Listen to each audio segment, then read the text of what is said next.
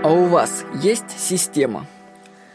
Что вы делаете с чеками и инструкциями от бытовой техники?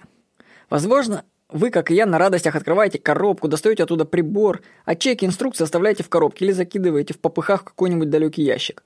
А потом, через несколько месяцев, когда вдруг вам понадобится этот чек или инструкция, часами ищите бумажки по всем ящикам, проклиная себя. Ну куда же я их запихнул? А вот вместо этого, чтобы этого избежать, можно было бы использовать систему. Каждый новый чек сразу кладете в файлик. Файл закрепляете в папке. Папку кладете в надеж... надежное и хорошо знакомое место. Это займет всего пару минут. Мы этого обычно не делаем, потому что соблазн открыть и изучить новый девайс гораздо сильнее намерения позаботиться о каких-то там бумажках. А потом мы расплачиваемся за свою лень нервотрепкой при поиске и часами ушедшего в никуда времени. Заведите систему для всех своих документов. Этим самым вы упростите себе жизнь. И ваше «я» в будущем будет говорить вам постоянно «Спасибо! Ох, какой я был молодец, что все так аккуратно положил». Создайте систему учета документов. Для этого лучше всего пойдет обыкновенная папка с файликами.